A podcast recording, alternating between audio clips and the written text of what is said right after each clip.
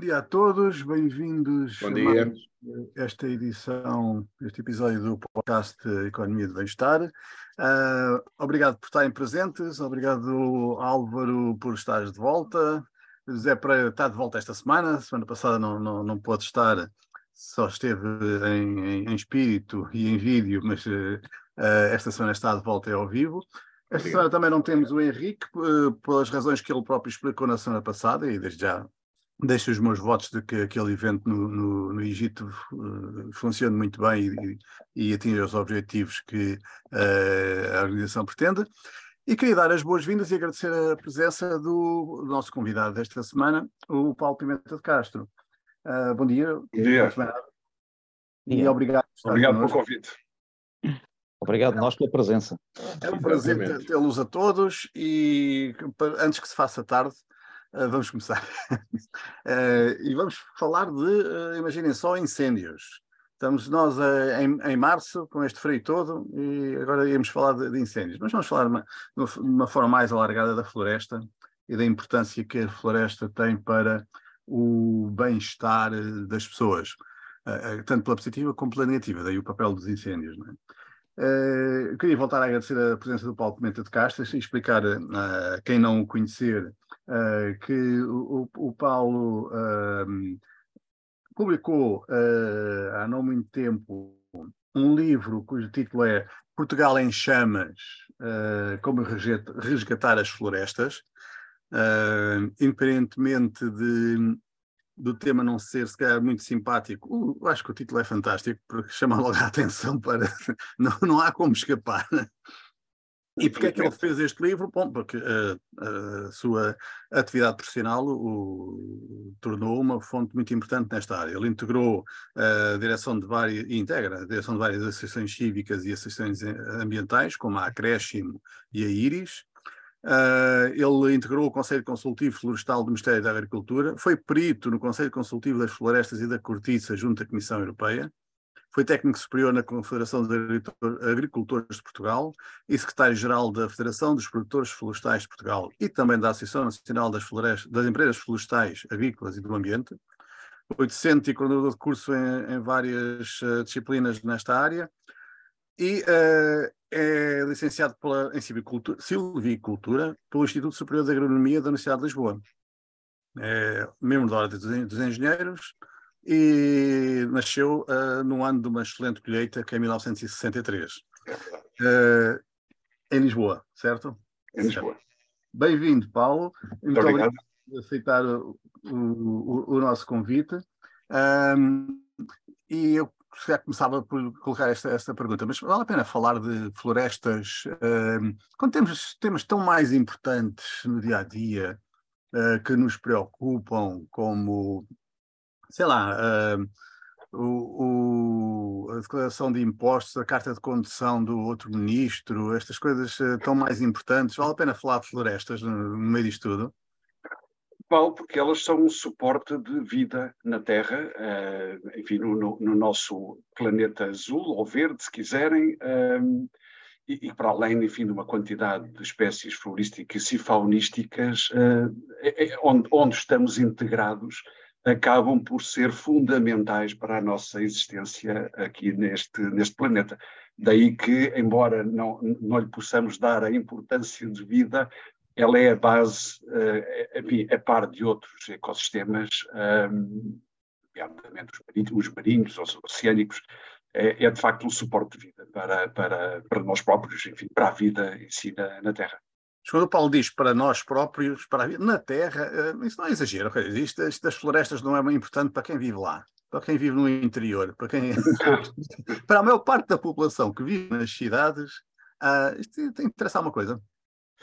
Bom, um, interessa do ponto de vista do nosso equilíbrio mental, se assim quisermos. Enfim, eu lembro-me que quando houve o desconfinamento agora da pandemia, e as pandemias estão muito ligadas às intervenções nas, nas florestas, independentemente da polémica de como é que o vírus, uh, o SARS-CoV-2 apareceu ou não apareceu, enfim, é um tema de, na ordem do dia hoje, uh, trazido um pouco pelos serviços uh, do governo norte-americano.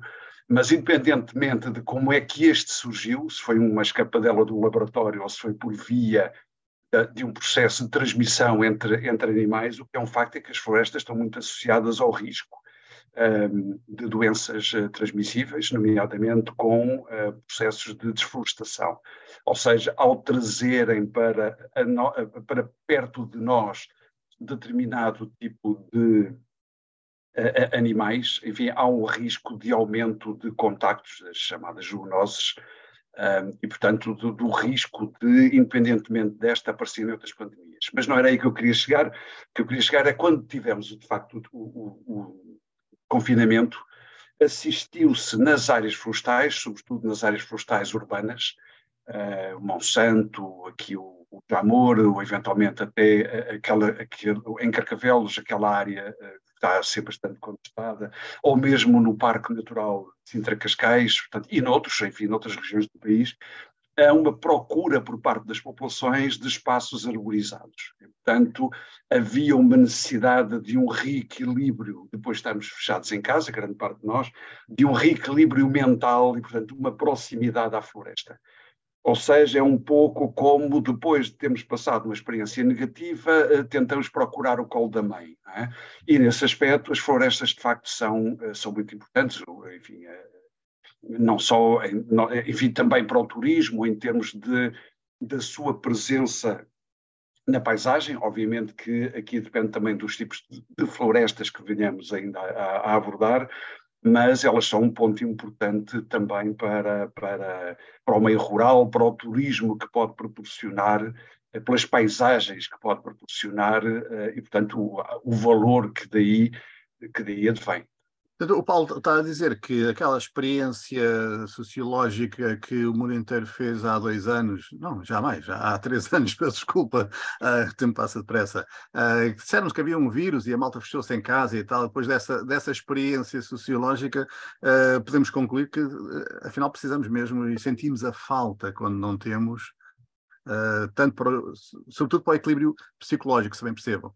Exatamente, exatamente. Mas não só, há, um outro, há aspectos importantes relacionados com as florestas, uh, quer em termos de conservação dos solos e, portanto, do, do, sua ligação com a própria agricultura e da, e da sinergia entre uh, as florestas e a atividade agrícola, uh, por um lado da conservação do solo, por outro lado do recurso hídrico que é fundamental para esta atividade e, portanto, quando reduzimos a sua presença a um determinado limiar, obviamente que isso tem impactos ao nível da produção de alimentos.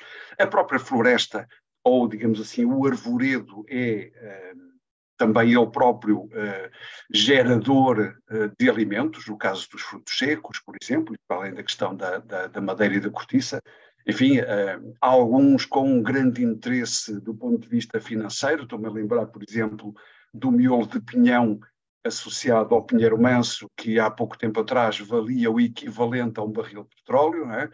um, o quilo, 100 euros, 100 euros o quilo do miolo de pinhão, portanto é, é neste momento um produto de luxo. É? Mas, enfim, para além, da, para além do miolo de pinhão, uma lembrada castanha, eh, das, das nozes, enfim, de um outro conjunto, de um outro grupo, de outros tipos de frutos secos que são extremamente importantes. Agora, tem um aspecto negativo, como já referimos, relacionado com a questão dos incêndios, e esse aspecto é importante, sobretudo, uh, pelo impacto direto, digamos assim, pela chama, naquilo que são as populações próximas das áreas florestais, pelas chamas e pelo fumo, mas, ao contrário do que possamos pensar, e nós estamos aqui na área metropolitana de Lisboa, nós somos afetados em força por incêndios que ocorrem a 100, 150, 200 quilómetros aqui da área metropolitana. Excelente ponto, eu ia fazer essa pergunta, ainda bem que me, que me dispensou de perguntar. Ou seja, está-nos a dizer que isso dos incêndios não é só um problema da malta que vive lá, no, no interior onde há florestas, uh, que se quer, uh, cada vez é menos gente que vive lá. É, é, é portanto, é, é um problema que afeta toda a gente. Quer-nos explicar um bocadinho melhor como? É, efetivamente. Ou seja, obviamente quem mora lá, e neste momento uh, são pessoas, eh, em grande parte, eh, com, com idades já eh, avançadas. esses são vítimas diretas e, e, portanto, têm o risco da chama, o que não temos aqui nas áreas mais do litoral, mas sobretudo áreas urbanas.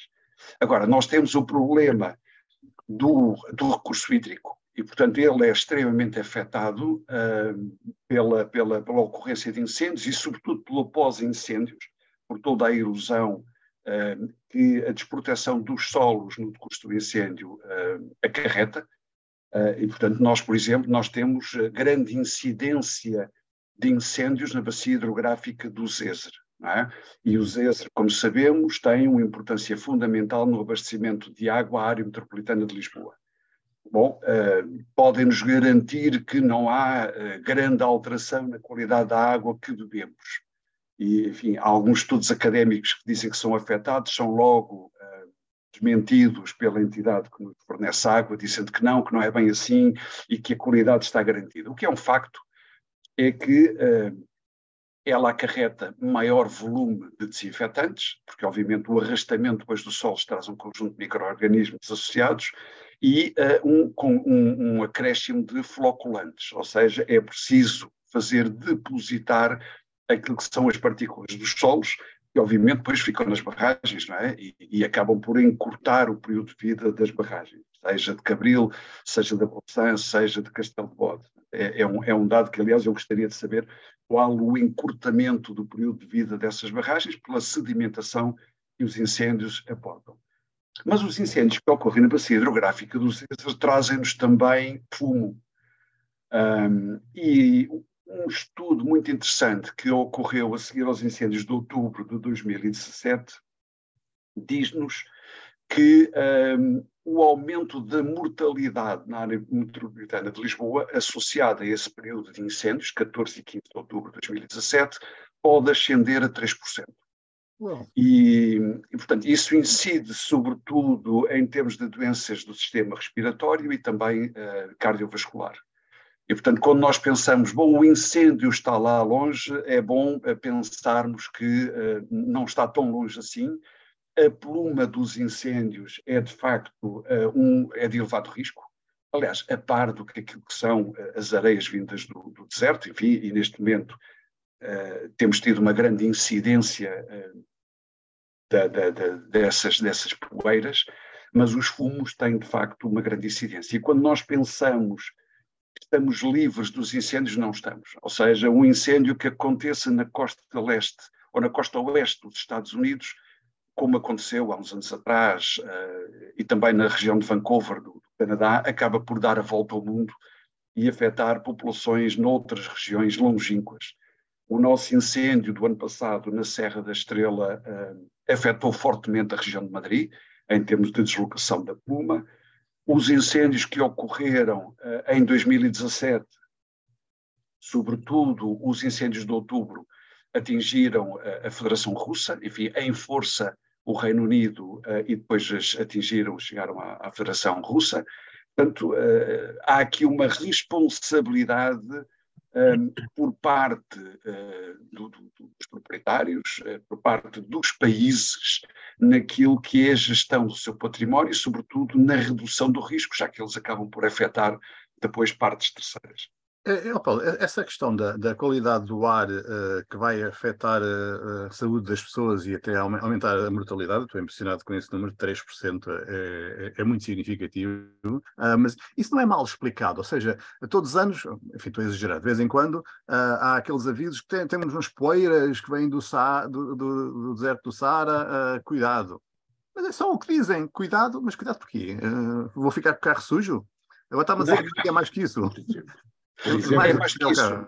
Ou seja, eh, quer numa situação, quer noutra, existe um conjunto de micropartículas que basicamente, eh, enfim, acabamos por involuntariamente eh, fazer depositar nos nossos, nos nossos pulmões e é daí que vem de facto o risco. Obviamente, quem já tem riscos de natureza cardiovascular ou cardiorrespiratória estará mais, estará mais, será mais afetado, sobretudo eh, quem tem doenças crónicas, quem já quem tem idades maiores ou eh, eventualmente as crianças, não é?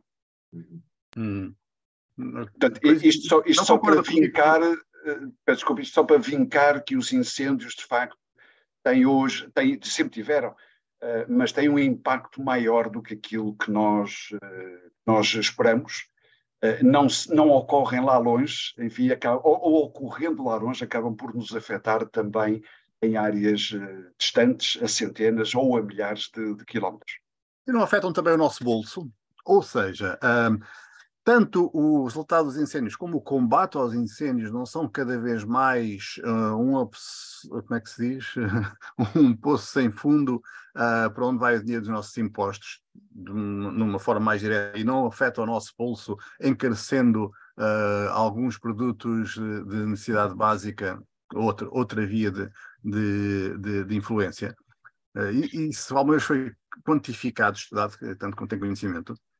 Foi, obviamente que depende muito daquilo que nós colocarmos ou quisermos colocar na, na equação. Por exemplo, se nós eh, colocarmos na, na, equação apenas aquilo que é perdido em área de matos e em área de povoamentos florestais, eh, os valores variam entre 30 milhões a, 700, a perto de 800 milhões por ano, consoante os anos. Uh, uh, o ano de 2008, creio, andou por volta dos 27 milhões, aquilo que, que, que se perdeu mas se nós formos para anos como 2003, 2005, 2007, pode atingir os 800 milhões. Isto apenas naquilo que é a perda em área ardida, um, não refletindo, obviamente, aquilo que uh, já tivemos, enfim, infelizmente, a perda de vidas humanas, a, a, a perda de habitações, um, a perda de vida selvagem, a perda de animais domésticos e, e também aquilo que são as emissões de gases de efeito estufa, Uh, em que em duas décadas nós já emitimos uma estimativa de 50 milhões de toneladas de dióxido de carbono equivalente, sendo que metade desse valor, cerca de 25 milhões, foram só em três anos, 2005, 2003, desculpem, 2005 e 2017. Portanto, uh, os valores variam muito consoante os fatores que queiramos colocar uh, na equação. Agora, é de facto um peso uh, grande tendo em conta que, em termos de área relativa, uh, creio não estar errado se disser que somos o país que mais arde no mundo. Uh, em, termos de, em termos absolutos, nós somos recorrentemente o país que mais arde na União Europeia. Assim foi em 2016, assim foi em 2017, 2018 e o ano passado ficámos em terceiro lugar a seguir à Espanha e à Roménia. A Roménia, curiosamente, é um país que de um momento para o outro começou a ter um grande impacto também associado aos incêndios, uh, eventualmente uh, associado às alterações climáticas uh, e, ou, enfim, ou, a negócios associados à madeira. É? Enfim, os ardidos são, os ardidos, a madeira ardida é apetecível também para determinado tipo de indústrias. Essa é uma coisa que eu ouço desde que sou criança, ainda não, não deixei de ser, mas já, já, sou criança há muito tempo e eh, continuo sempre a ouvir essa uh, história que me parece sempre insuficientemente contada, explicada, do, dos incêndios e da madeira ardida e de quem é que tem interesse económico no, nos incêndios. Ou seja, eu estava a falar dos custos que os incêndios têm uh, e trazem vantagem económica para alguém. Não, trazem sempre, quer dizer, ou seja, nós sabemos que uh, a desgraça de uns é a oportunidade para outros, não é? seja em, em, qualquer, em qualquer atividade. Não é? Uh, Lembro-me que quando penso que foi o Tenorga, que há uns bons anos atrás se afundou ali na, na, na fronteira entre, entre o Minho e a Galiza, uh, e toda a gente, enfim, se queixava do derrame de, de crudo e os a atividade dos pescadores, enfim, eh, que foi extremamente afetada, e vão entrevistar um, um dono de um restaurante na Galícia, ele diz, bom, eu nunca tive tantos clientes, não é? porque televisões uh, e, e, e, e, os serviços oficiais, enfim, nunca geraram tanta riqueza àquele, àquele senhor como naquela altura, portanto o barco o, o, ter-se afundado foi para ele de facto um, uma, uma, excelente oportunidade de negócio. Que é, é basicamente a mesma coisa, ou seja, a madeira ardida, grande parte dela, sobretudo quando as árvores têm maior diâmetro, arde basicamente a casca e, portanto, o interior tem a possibilidade de uso industrial, sendo que as estimativas para o proprietário decrescem brutalmente. É? Daquilo que ele julgava ter um valor em verde, acaba por ou dar ou apenas recuperar 10, 20% desse valor a seguir ao incêndio. Não é? Portanto, até, porque a durabilidade, até porque a durabilidade é mais baixa, não? A durabilidade como, é, da, da, da, madeira, da, madeira, da madeira ardida. Sim, ela tem que ser aproveitada em curto espaço de tempo. Obviamente que isso também depende de espécie para espécie. Uma aguentar-se aguentar a mais, outra será atacada por, por insetos e, portanto, entrará em processo de degradação mais rapidamente. Já que ela foi, ficou desprovida da casca, não é? Com, com o incêndio. Pois. Paulo, eu vou-lhe pedir para comentar uns breves números que eu encontrava o programa. Encontrei Encontrei. Enfim, fui às fontes habituais, a Eurostat e, e, coisas do género, e há aqui um gráfico que me deixou uh, em choque, e por isso eu queria muito que, que comentasse isso. Assim, assim o Zoom abrisse o bendito fecheiro que eu estou a tentar abrir. Ah, ok, finalmente. Uh, temos aqui uma, uma, evolução da área ardida. Uh, e se reparar, um, isto tem valores médios, se fizéssemos aqui uma reta, não, não estaria muito inclinada mas os picos vê-se que são cada vez mais altos. Por outro lado, uh, depois a seguir com, fui comparar com o número de incêndios. E, e, foi aqui que eu entrei em choque, porque realmente há uma, um decréscimo que não tinha. Não, eu não pensava que fosse assim. Há um decréscimo muito significativo do número de incêndios por ano de, desde o início do século. Uh, passámos de quase 30 mil, perdão, para menos de 10 mil nos últimos uh, dois anos. Enfim, aqui não temos dados de 2022, não tem? 2020 e 2021. Sim. Uh, o que uh, me faz pensar que, uh, faz pensar, não, é matemática, ou a, a concluir que a área ardida por incêndio tem vindo a aumentar, mas de forma significativa, senão, senão isto não era, uh, não era possível. Um, isso não coincide realmente com, com, com creio eu, com a, a, imagem pública que temos de que uh, perdão, uh, o nosso esforço de combate aos incêndios uh, tem vindo a subir de eficácia. Podemos daqui concluir que afinal não? Bem, o, o maior número de incêndios ocorre de facto em, em distritos com maior densidade populacional. E, e, obviamente que essa maior densidade populacional acaba por gerar sinais de alerta uh, de uma forma mais rápida e, portanto, esses incêndios, se bem que maiores em número, nomeadamente nos distritos de, de Porto, de Braga, de Viana do Castelo, acabam por ser rapidamente uh, combatidos. O problema está em regiões com menor densidade populacional, em que, quando a ocorrência é detectada, ela já está com um grau de evolução uh, assinalável. É? E, portanto, não sendo atacado nos primeiros minutos a seguir à, à, à ignição, uh, a probabilidade de ele gerar grandes incêndios é maior. Portanto, temos aqui o fator da densidade populacional com, e, e, do relevo, que obviamente regiões com maior relevo um, ou com relevo mais acentuado uh, e menor densidade populacional, um, a rapidez com que damos pelo incêndio é, um, é menor, digamos assim, do que em áreas uh, com mais, mais, densamente, mais densamente populadas. Agora, nós, uh, para além daquilo que é o incêndio inicial, nós temos de facto grandes problemas com aquilo que chamamos de reacendimentos. Um, enfim, se focarmos um, um, pouco a atenção naquilo que foi o incêndio da Serra da Estrela uh, do ano passado, nós, uh, no incêndio uh, inicial, nós, ardeu o equivalente à área da, da, cidade de Lisboa mais metade, portanto 1,5 equivalente à cidade de Lisboa, um, e depois acabou por arder mais outro quase outro tanto uh, no reacendimento.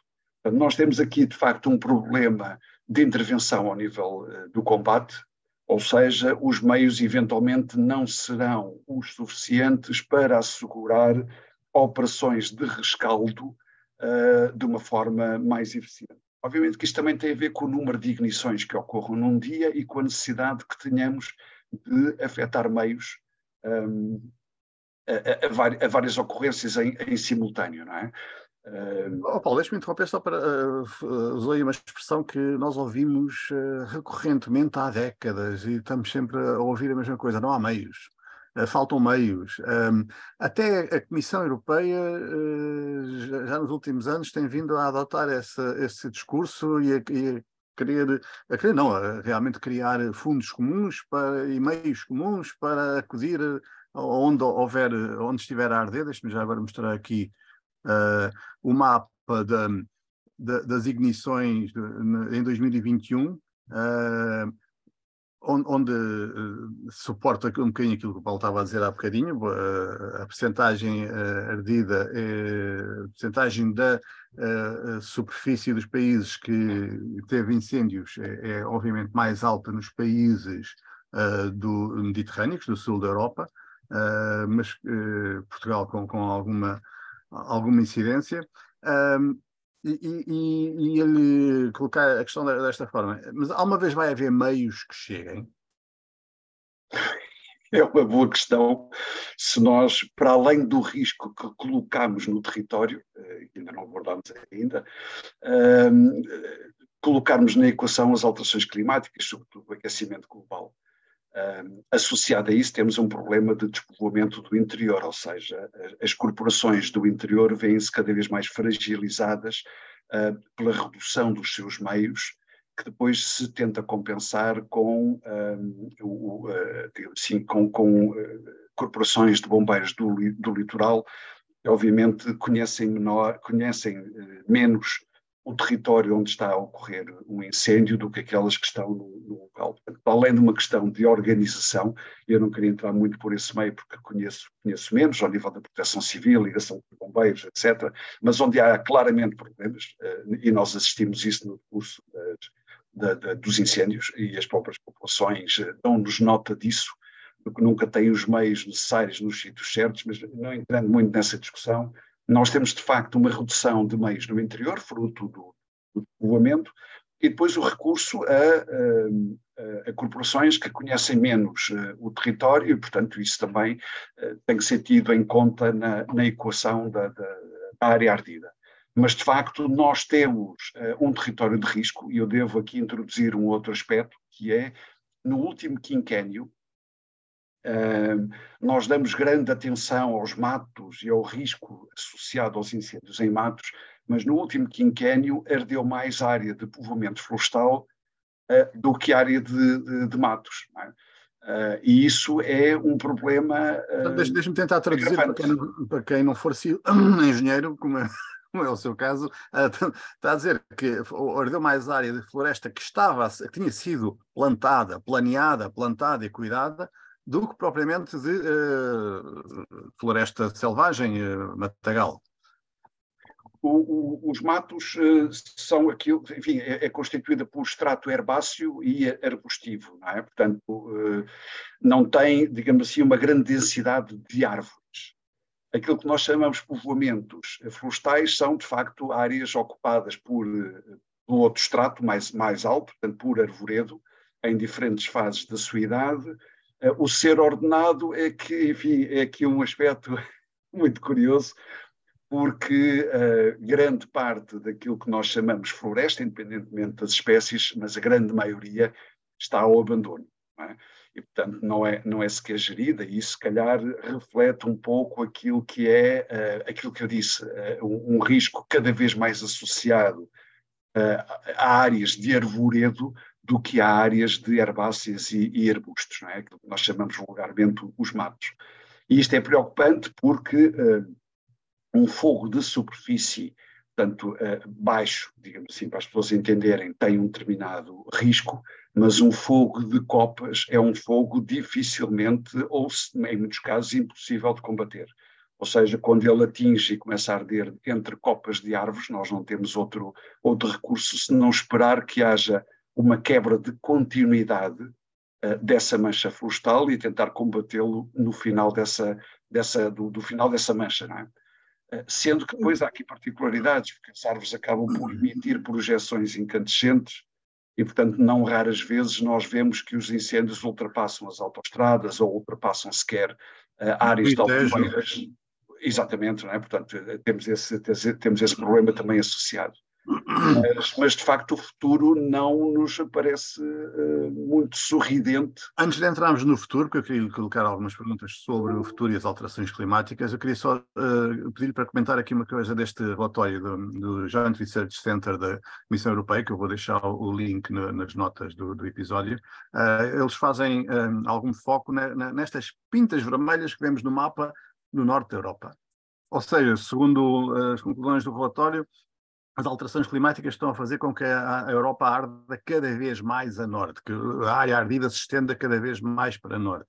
E é só ver ali o que se passa na Escócia, por exemplo, ou até, imagine-se, só nos países nórdicos, cheios de, de, de pintinhas vermelhas. Um, isto parece-lhe, uh, do, conhece o assunto seguramente melhor do que eu, parece-lhe que resulta realmente de alterações climáticas ou da ação humana se, uh, do povoamento se espalhar por toda a parte?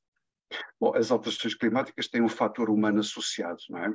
O, o mapa uh, que, que, que, foi projetado não inclui uh, regiões uh, mais a norte, nomeadamente na, na Sibéria, que é uma região que arde fortemente. Ainda o ano passado, quer do Cazaquistão, havia incêndios desde o Cazaquistão até ao Círculo Polar Ártico.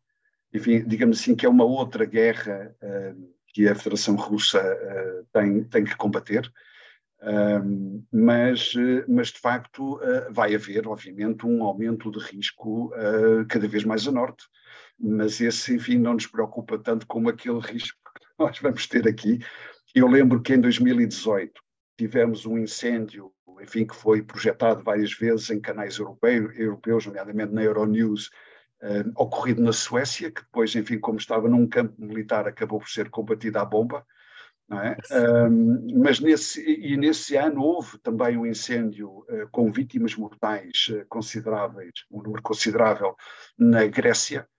Uh, e mesmo nesse ano nós conseguimos ter uma área ardida absoluta superior a, a, a esses, dois, a esses dois. Bem, enfim, a Suécia naturalmente será fácil ultrapassar. Mas só com o, com o incêndio em Monchique conseguimos ultrapassar em área absoluta uh, todos os outros países da, da, União Europeia. Mas, de facto, as alterações climáticas, o aquecimento global é um risco um, ehm, que, obviamente, faz arder. Ao arder, emite mais uh, gases de efeito de estufa. Gases de efeito de estufa acabam por provocar um aquecimento global, portanto, temos aqui uma sardinha de rabo na boca extremamente complicada de, de combater. Não é? Deixa-me só, uh, falou na Sibéria, nos incêndios da Sibéria, deixa-me só dizer que até na Sibéria eu ouvi uh, esta justificação para os incêndios, que isto é para a madeira ardida, porque os chineses querem comprar a madeira toda que puderem. Uh, e aparentemente houve mesmo pessoas a ser presas uh, porque teriam retardado a, a, resposta aos incêndios para ver se aquilo uh, arde mais umas coisas para se vender aos chineses. enfim, mais línguas.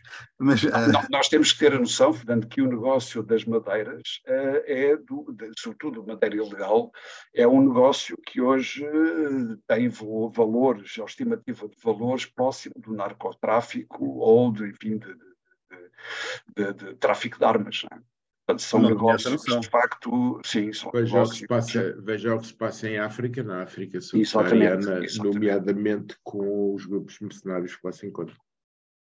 Exatamente, e, bom, e já que falamos em China, eh, de facto os chineses estão a degradar violentamente eh, uhum. grandes ecossistemas em, na África e não só. Uhum. Da Madeira. Tenho negócio da Madeira. Interromper-vos e perguntar o seguinte: uh, isto tem sido uma conversa de péssimo estar nem sequer de mal-estar. Porque aquilo que nos estão a dizer, de forma clara, é que hum, a tendência vai continuar, o futuro vai, vai ser agravado. Aliás, algo que já é dito desde os anos 80, de forma clara e explícita, nomeadamente descrevendo esta onda global de incêndios, não como um uh, reflexo, não como um efeito, mas como depois, a partir de certa altura, claramente a demonstração, e nem é a causa, é a demonstração de que as alterações climáticas atingiram o ponto sem retorno, era uma das coisas que dizia nos anos 80. E, portanto, quando eu, num dos anteriores eh, episódios, falei na questão da extinção, não é por mera causa, é porque, de facto, há todo um, um conjunto de indicações nesse sentido, de caráter geográfico, ecológico, se quisermos, que aponta nesse sentido. Mas não vamos tanto, tanto mal-estar. Eu preferia mudar um pouco a conversa para a componente do bem-estar. E, e nesse sentido, uh, portanto, saindo um bocadinho, fugindo um bocadinho aos incêndios, eu perguntava em que medida é que a floresta pode ser efetivamente um instrumento de bem-estar, tanto em meio uh, rural como em meio urbano, uh, porque efetivamente a floresta é mais água retida, mais solo, mais plantas, mais competência de filtragem de ar, portanto há todo um conjunto de, de elementos que no fundo fazem da floresta, por simplesmente, o principal suporte de vida do ser humano neste ecossistema. Ser humano e todos os outros seres. E eu gostava de saber o que é que o Paulo pensa sobre esta questão e em que medida é que, por exemplo, a microfloresta nas cidades, no meio urbano, pode ser uma forma muito interessante de, de trabalhar todas estas questões do bem-estar pela floresta.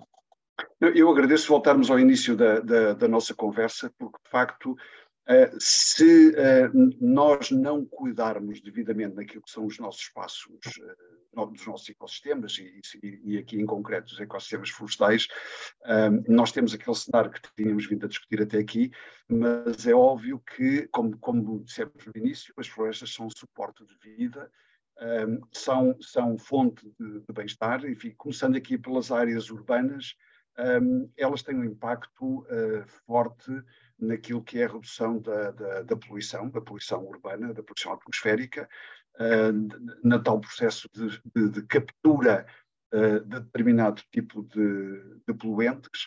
Elas são fundamentais também para uh, evitar ou reduzir o risco de cheias, sobretudo ao longo dos cursos de água, naquilo que são as chamadas galerias ripícolas, e também para conter processos de, de, de erosão, de assoreamento, elas são importantes em espaço urbano, para além da questão do bem-estar psicológico, enfim, do, do, de nos permitir caminhar uh, através de espaços arborizados, na redução da temperatura das próprias cidades, e, portanto, aqui as árvores, quer das microflorestas, uh, quer do arvoredo urbano, do, do arvoredo, enfim, aquele que temos ao longo das nossas avenidas, das nossas ruas, são extremamente importantes para a redução da, da, da temperatura e, portanto, aqui claramente um meio natural de combater o, ou de mitigar o, o aquecimento eh, global.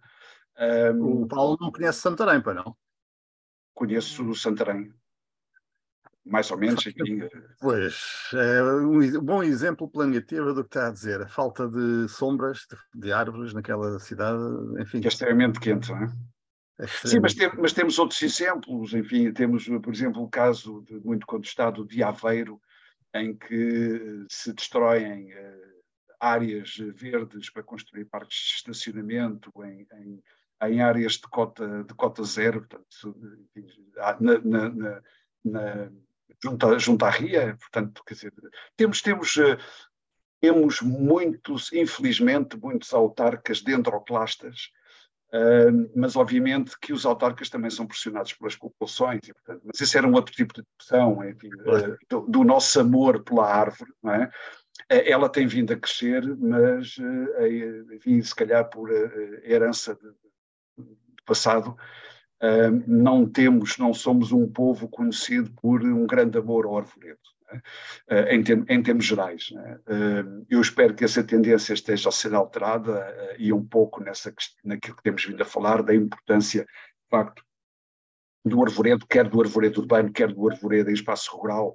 Enfim, falamos aqui do turismo, há cada vez mais uma procura um, por um turismo não de massas, portanto, não de praia, não de litoral, mas um turismo, ou agroturismo, ou se quiserem, ecoturismo, e, começa a ter um grande peso uh, na, nossa, na, nossa, na nossa balança comercial, uh, e isso obviamente está associado à paisagem, e a paisagem, enfim, um das, uma das grandes componentes da paisagem é claramente, são claramente os espaços arborizados.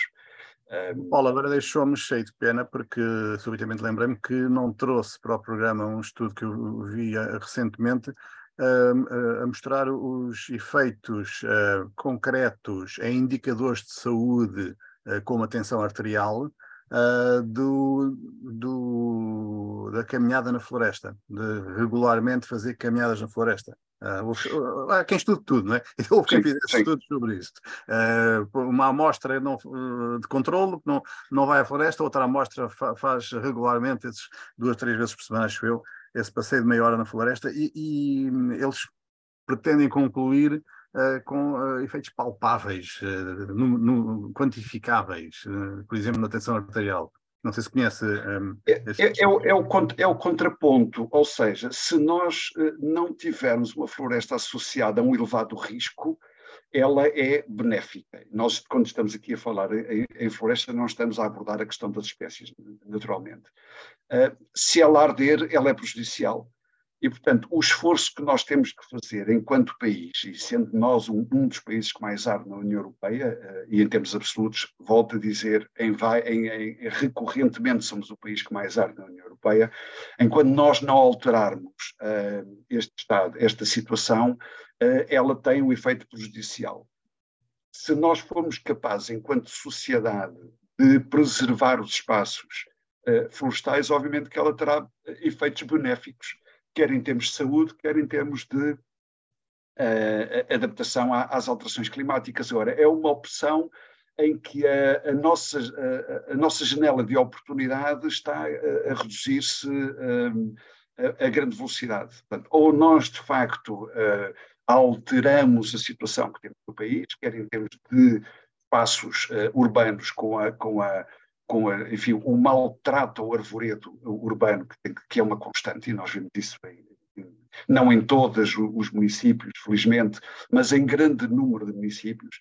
Eh, portanto, se nós não alterarmos esse, essa situação em espaço urbano e, sobretudo, em espaço rural, se nós não uh, reduzirmos o risco das florestas, nomeadamente através das escolhas de espécies e da gestão dessas espécies, uh, de facto vamos ter um, um, risco crescente. Agora, é importante que, tomamos, que tenhamos consciência disso, que está na altura de atuar e uh, esse período para atuar é cada vez mais curto. Deixa-me aproveitar agora que falou de espécies, para, para, estamos a aproximar do fim, uh, e eu não queria deixar de colocar uma questão que foi aqui uh, colocada no Facebook, de um dos nossos, de uma das nossas espectadoras, que um, basicamente quer falar de eucaliptos ou antes, quero que o Paulo, que o Paulo fale de, de, eucaliptos, já que falou de espécies, uh, essa também é uma, uma, uma, questão que eu ouço ser discutida em público há décadas. Uh, afinal, não chego muito a uma, a uma conclusão.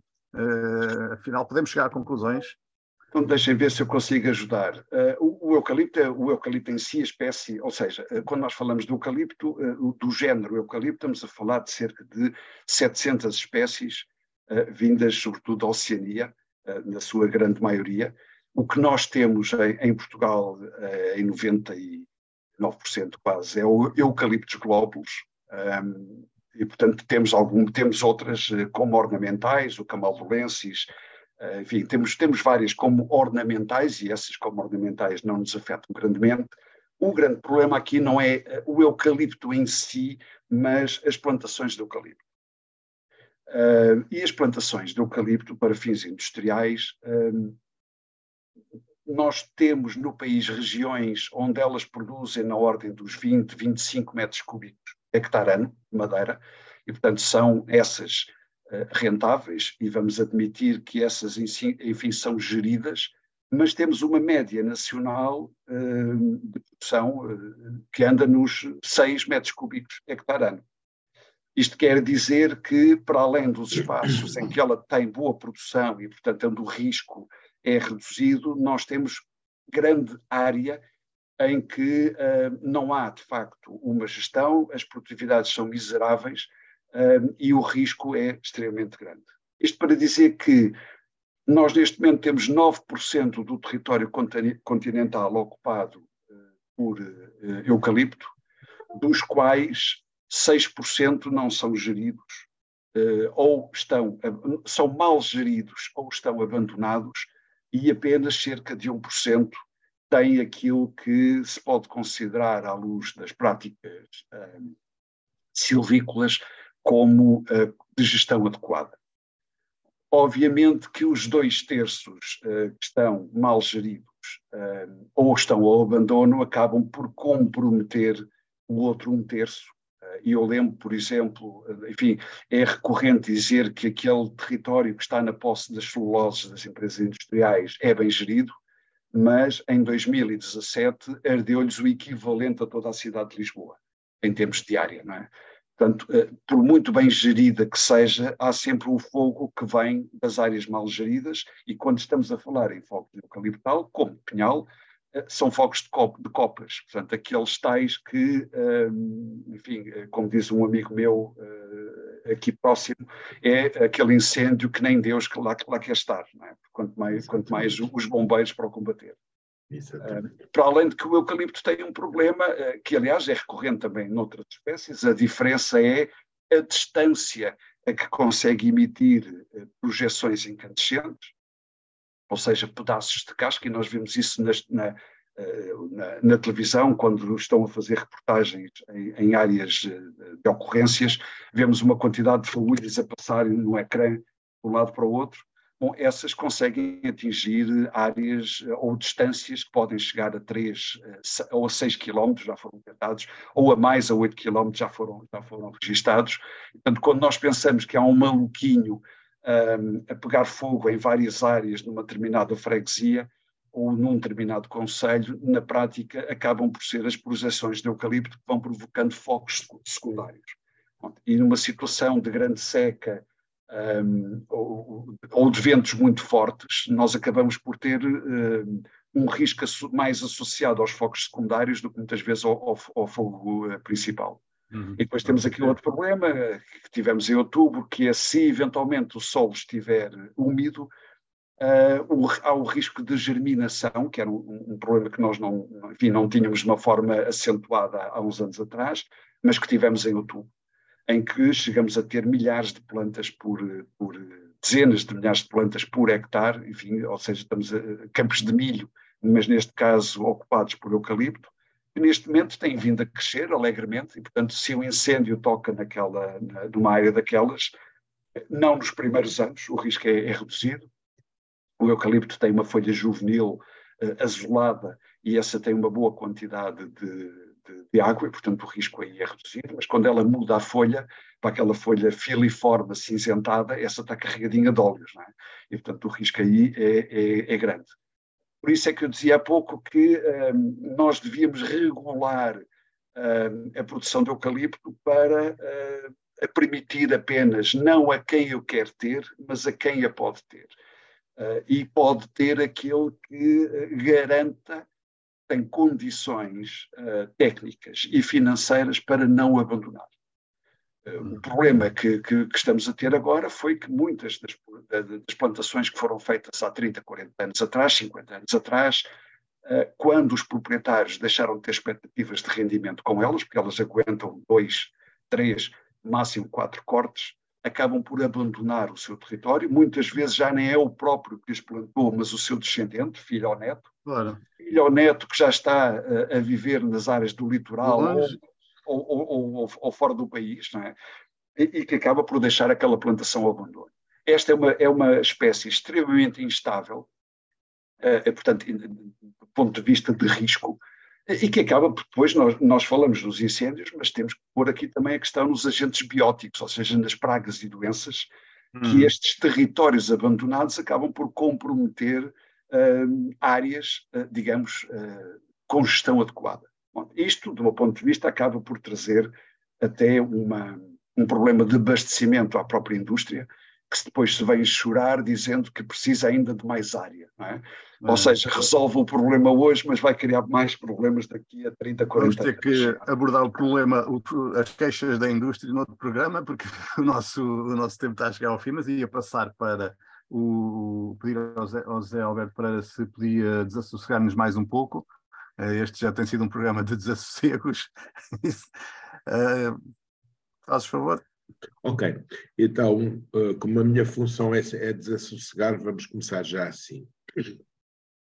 Existia, que já faleceu, um célebre produtor agrícola e florestal, nomeadamente no Montado de Sobro. Uh, eu vou tentar ser o mais polido possível, porque eu tenho um grande respeito e uma grande admiração por todas as mulheres. E era-lhe conhecida, ou era-lhe atribuída uma expressão do tipo: este mundo está todo ao contrário, as senhoras deveriam demorar nove anos a, a gerar filhos e os sobreiros nove meses a produzir cortiça. Isto é uma palhaçada, como é natural, e eu peço desculpa às senhoras de começar com esta intervenção, tenho o maior respeito, e como é natural, isto não tem piada nenhuma, mas demonstra, no espírito Marialva Ribatejano, um problema que é fundamental, que é os longos ciclos de produtivo de produtividade e de rentabilidade de algumas espécies. Passa-se com o montado sogro, passa-se com o pinheiro manso, e, nomeadamente, aproveito para meter aqui uma, uma colherada acerca daquilo que o Paulo Mimenta de Castro disse acerca do miolo de pinhão ao contrário do que acontece noutros países, nomeadamente com a Turquia, nós temos um completo inapropriamento e uma gestão super deficiente de todos os pinheiros mansos à beira da estrada, que são propriedade das infraestruturas de Portugal, que não sabem gerir, nem lhes interessa a forma como isso pode ser, ser rentabilizado, com os níveis de cotação que o Paulo falou, e, portanto, isto leva muitos dos produtores florestais com terrenos a encaminharem-se para o lado, para o lado do eucalipto. Uh, eu não vou falar mais com o eucalipto, que o Paulo já falou muito bem e muito melhor do que eu poderia eventualmente fali, falar, só que o eucalipto tem tendência, por aquilo que ele apontou, a disputar fogos florestais. O problema não é, não é a, a, a, existência de fogos florestais, porque os fogos florestais se bem me parece, sempre foram uma forma de renovação da, da faunas de, das zonas temperadas. E se formos ver onde eles aparecem, é mais ou menos numas latitudes de zonas temperadas ao longo de todo o planeta. O problema é que com as alterações climáticas começaram a aparecer fenómenos, eh, fenómenos climáticos excepcionais. E as pessoas podem não gostar que se diga, mas na base dos, dos incêndios de Pedrógão tiveram duas coisas uma ocorrência de fenómenos climáticos excepcionais e muito, e muito fortes e um comple uma completa uma completa descoordenação dos sistemas de apoio de combate ao, ao incêndio numa altura e passando a intervir numa altura onde já não havia nada, nada a fazer e os incêndios já estavam, já estavam descontrolados. E isto remete-me, isto remete-me, remete-me para aquilo que eu efetivamente queria desassossegar eu tenho o maior respeito pelos bombeiros, mas há coisas que eu acho estranho é que os bombeiros estejam sempre a vitimizar nas redes sociais quando o que se passa é que toda a gente os apoia, toda a gente os incentiva. Isto parece-me haver aqui alguma dissonância que eu não entendo. Ou melhor, eu entendo. Entendo efetivamente que eles são os primeiros a reconhecer que as estruturas em que operam não são eficientes e que toda a miríade de pequenos departamentos, comissões, infraestruturas uh, que existem no combate aos fogos, aos fogos florestais só, se, só servem para agravar, para agravar a questão. Nós podemos, podemos e devemos fazer mais e melhor. Uh, andamos todos a falar que parece que morreu ontem, ontem, ontem em Santa Margarida, um sargento Uh, o sargento era de engenharia e a engenharia tem uma especialidade chamada sapadores e sapadores é uma, é, é, é uma, é uma especialidade que trata de uh, explosivos, mas também trata da questão de intervenção e proteção, e, e proteção de incêndios. Nós temos, andamos todos a falar que existem existem uh, edificações da defesa espalhadas por todo o país, nós temos quartéis abandonados por todas as zonas de incidência dos incêndios, que podem perfeitamente ser utilizados em unidades militares, em infraestruturas enquadradas, com, com, com, com chefias devidamente enquadradas, numa unidade nacional de combates a incêndios. Nós passamos a vida a dizer que falta de formação aos incêndios, mas não há cursos técnicos, não há cursos superiores de combate a incêndios, de comando de, de, combate a incêndios, nada disso existe. Existe uma Escola Nacional de Bombeiros, que é mais um centro de formação. Portanto, tudo isto são coisas que têm que ser repensadas e cada vez que alguém pensa que alguém pensa pegar numa coisa destas, toda a miríade de pequenos departamentos que existem boicotam tudo isto. E, portanto, nós não podemos andar aqui a brincar, a brincar com o fogo, como se costuma dizer. Temos que assumir isto de frente e temos que ver que é muito fácil dizer que os produtores não protegem os 10 metros, ou os 3 metros, ou os 5 metros, como o Paulo estava a dizer, efetivamente pelos motivos que o Paulo estava a dizer, mas também temos que ver que é ridículo que um pinhal de leiria que arde, o seu verdadeiro proprietário seja a Universidade de Coimbra. Como é que é possível que uma Universidade de Coimbra, que não tem qualquer vocação, para ter como é que se chama Mata do Urso, ou Mata da Urso, ou o que é que é, como é que é possível que uma Universidade de Coimbra seja o proprietário de uma coisa destas e isto não esteja afeta a humanidade? Não é, não é. Já não é, mas era. Não, não. Não foi, não foi. Não. Uh, pode ter uh, ações de investigação, mas, enfim, o, o, as matas nacionais... que eu tenho é que era. As matas nacionais são, enfim, propriedade pública e, portanto, estão na posse do Ministério das Finanças, sendo gerida neste momento Sim, pelo Ministério do, entregue do meio, do meio ambiente uh, e, e, no caso concreto, pelo Instituto da Conservação da Natureza e das oh, Florestas. Paulo, a, a, a, informação que eu tinha é que era. Não, que é da Mata do Ursa, de Pedroga, enfim, são todas matas que estão a norte da Mata de Leiria, da Mata Nacional de Leiria, que, enfim, que fica no Conselho da Marinha Grande, enfim, e há ali algumas rivalidades bairristas e, portanto, convém, convém dar o seu, a seu, a seu dono, mas estão sob, sob gestão do ICNF. O que, o que quer dizer que também não adianta muito, José, relativamente àquilo que disse, aí, tá. do meu ponto de vista, mas não vamos por aí. Eu acho que foram criados aqui temas para mais uns 20 programas, é claro seguramente. Que é, claro que sim, eu, vamos ter, vamos ter eu que queria só tocar, Eu queria só tocar na questão que o José falou da, da, da, do sobreiro eh, e do Pinheiro Manso. Nós temos o ouro nas mãos e, e ou, ou as pérolas e nós sabemos usar, né? nós sabemos aproveitar convenientemente. Nós somos o maior industrial de cortiça, enfim, nós sabemos que a cortiça, a utilização da cortiça não implica uh, o derrubo da, de arvoredo e, portanto, uh, é, é, um material, é um material excelente. É um material excelente, uh, é de facto o ouro ou a pérola, se assim quiserem, que não sabemos aproveitar, aliás, como todas as espécies de produção de fruto, como, como, o, pinheiro, como o pinheiro manso, o castanheiro, uh, enfim, uh, vários carvalhos, a azinheira do ponto de vista da produção de lota também e da, da, ligação com a, com a pecuária. Nós, de facto, temos um território excelente, mas, como diziam os romanos, uh, não, nos, não nos governamos nem, nem nos deixamos governar. Uh, e esse de facto é o problema que nós temos. Nós temos um, as pérolas e, e, nós, e nós sabemos aproveitar. Uh, deixem, para sabermos questão... governar-nos, para nos sabermos governar. Não, não, não, não. Eu não, não, eu não, eu não defendo essa, essa, essa posição. O problema que se passa é que nós centramos a nossa produção de, de cortiça na rolha. O, tudo que seja alternativa à rolha, nós, por isso não exploramos ou exploramos de forma artesanal. Podemos dizer, ah, os, o, os foguetões têm uma, têm uma placazinha de cortiça os, os soalhos podem ser de cortiça, mas nós nunca desenvolvemos essas alternativas.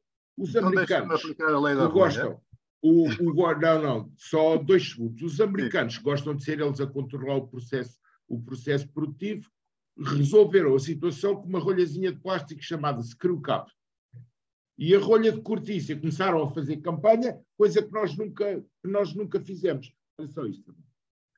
Ok, então, uh, aplicando a lei da rolha, falta-nos o Henrique Lopes, uh, mas uh, ele está connosco em vídeo. Falar sobre a, a info-inclusão ou info-exclusão, o que cada vez mais tem na saúde um papel fundamental. nós íamos fazer uma consulta, fazer um aconselhamento um, presencialmente, até há poucos anos atrás, eventualmente falo-íamos por telefone numa situação de maior urgência, Hoje em dia é possível fazer muita uh, da atividade de saúde através dos meios digitais, desde as teleconsultas, a, receita, a recepção do receituário através do, dos telemóveis e de outros uh, meios similares, como o e-mail, uh, até a realização, a autorrealização de exames, a autorrealização de, de, utilização de sensores que podem dar indicações clínicas aos médicos, por exemplo, uh, o controle dos pacemakers, uh, até, enfim, um, todo um outro manancial de recursos que está neste momento a chegar, uh, que se prende com os cuidados pós-hospitalares. Ora, se isto é, sem dúvida, um avanço fantástico e permite um aumento da segurança do doente, um aumento da qualidade de vida na medida em que evita deslocações desnecessárias aos centros de saúde e aos hospitais. Uh, e com isso se reduz uh, o risco de infecções hospitalares, uh, as despesas que são inerentes a essa a situação. por outro lado, está a gerar em todo o mundo novos fenómenos de exclusão, designadamente por parte das pessoas que são ditas info-excluídas, isto é, as pessoas com maiores dificuldades de utilização uh, dos meios digitais, como o tele, os smartphones, o computador, etc.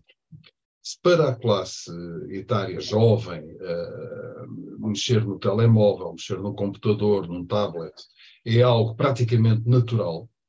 Uh, se nós considerarmos a população que mais necessita uh, de cuidados de saúde, por definição e pela ordem natural da vida, serão os mais idosos, uh, podemos colocar, por exemplo, até que a questão de 80 anos está preparada para trabalhar com QR codes, está preparada para manejar um smartphone no sentido de obter uma consulta, uh, utilizar um dispositivo uh,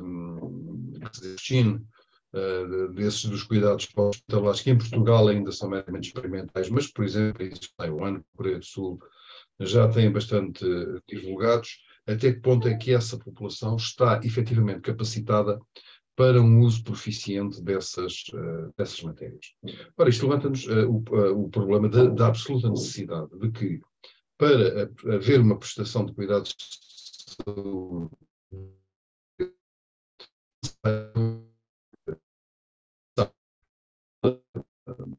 digital, uso pelos dispositivos dos aplicativos que a pessoa pode precisar deles uh, no seu dia a dia. E destaque, por exemplo, um, mais, um bastante frequente, como é a utilização dos telemóveis para a leitura dos sensores da diabetes. E foi esta a rubrica de hoje do eh, Henrique Lopes. Eu vou agradecer a todos eh, a presença. Podemos continuar a conversa a seguir, mas já tinha que encerrar a, a gravação. Uh, vou agradecer a todos a presença e agradecer a quem uh, nos teve a aturar uh, durante este tempo.